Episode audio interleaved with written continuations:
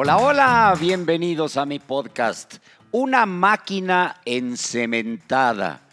Y no es solamente por los casi 23 años que tiene el equipo de Cruz Azul sin ser campeón, que podría decirse se le han encementado los pies para poder caminar hacia el título.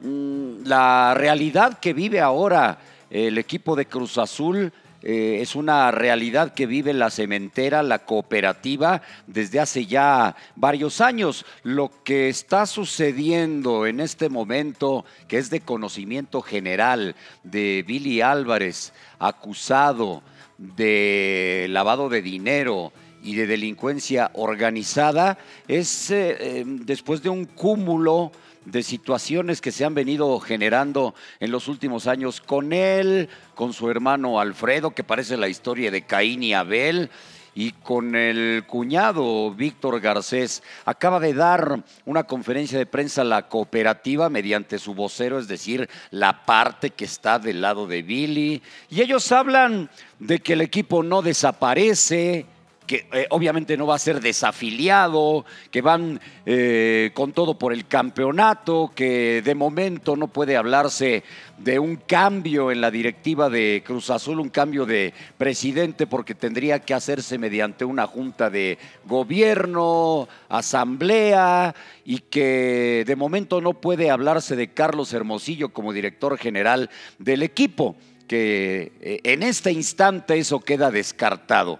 Pero todo lo que se ha dicho, agregado a que dicen que Jaime Ordiales sigue siendo la máxima figura representativa del equipo, todo esto no deja de ser del lado que está Billy Álvarez, con todos los cooperativistas que están de su lado. El grupo disidente dice completamente lo contrario. En el grupo disidente esperan eh, la aprehensión de Billy Álvarez. Los abogados de ese grupo señalan incluso que no eh, podría por su edad eh, quedar, digamos, en una libertad, porque no lo puede meter a la cárcel mayor de 70 años, dicen que sí se podría dar por el tema de la delincuencia organizada. O sea que los dos bandos siguen existiendo, los dos bandos eh, van a defender sus cosas, sus argumentos, cada uno de ellos. Lo que sí yo puedo decirles y que les he venido diciendo desde hace mucho tiempo,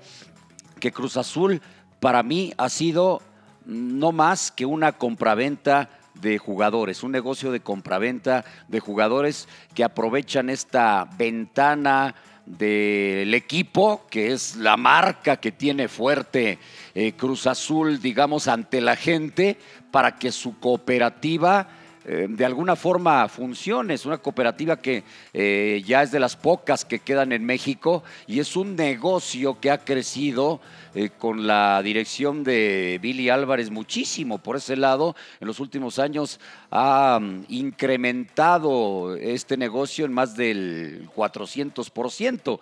Por ello es que se considera exitoso pero todos los problemas que hay ahí adentro son serios y, yo les digo, la máquina celeste de Cruz Azul es la ventana y una ventana que tristemente han utilizado para la compra-venta de jugadores. Que de momento creo que no va a cambiar la cosa, yo creo que no va a cambiar. Que de momento creo que Cruz Azul es uno de los equipos favoritos, Cruz Azul es uno de los equipos favoritos, más completos, bien dirigidos, con un buen eh, directivo como lo es eh, Ordiales, un técnico que ya conoce lo que es ser campeón como Robert Dantes y Boldi, y un plantel de los más completos del fútbol mexicano que ha sido el mejor en cuanto a rendimiento y puntos obtenidos en todo el año, por eso lo convierten en uno de los grandes favoritos. No va a cambiar en las próximas semanas situación eh, según se, se ve. Quizá llegue Carlos Hermosillo, que es también uno de los máximos